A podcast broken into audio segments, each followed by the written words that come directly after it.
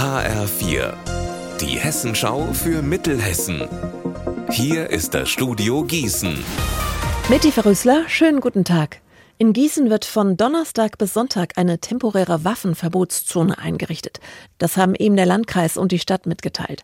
Der Hintergrund? Am Wochenende sollte das sogenannte Eritrea-Festival in den Hessenhallen stattfinden. Allerdings wurde das Fest, stand jetzt, wegen Lücken im Sicherheitskonzept abgesagt. Ein Eilantrag der Veranstalter gegen diese Absage liegt beim Verwaltungsgericht vor. Im vergangenen Jahr war es zu extrem gewalttätigen Ausschreitungen rund um das Festival gekommen. Die temporäre Waffenverbotszone gilt für den Anlagenring, den Bahnhof und das gesamte umliegende Gebiet, die Messe und angrenzende Bereiche der Weststadt.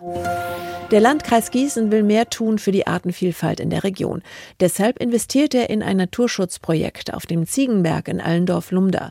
Hier wächst eine der größten Magerrasenflächen in ganz Hessen.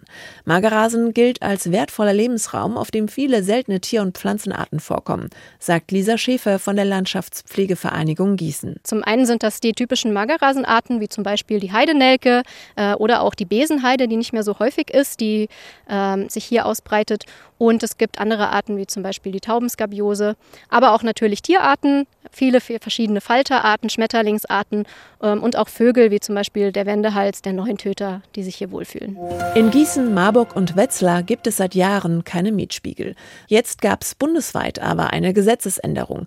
Alle Städte mit über 50.000 Einwohnern müssen nun einen Mietspiegel erstellen. Das bedeutet zwar mehr Transparenz auf dem Wohnungsmarkt, aber Stefan Kaisers vom Gießener Mietverein sieht daran sehr viele Nachteile für die Mieter. Die Vermieter werden das reichlich nutzen und werden damit schon fleißig an der Mietschraube drehen.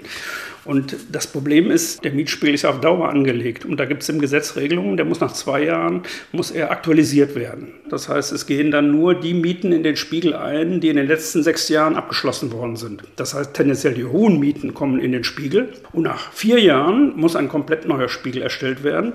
Jedes Mal löst das natürlich dann wieder neue Mieterhöhungsschübe aus. Unser Wetter in Mittelhessen. Bis zum Abend bleibt ein Sonne-Wolken-Mix. In der Nacht kann es gewittern und regnen. Bei 15 Grad in Münzenberg und 11 in Gönnern. Morgen eher regnerisch. Ihr Wetter und alles, was bei Ihnen passiert, zuverlässig in der Hessenschau für Ihre Region und auf hessenschau.de.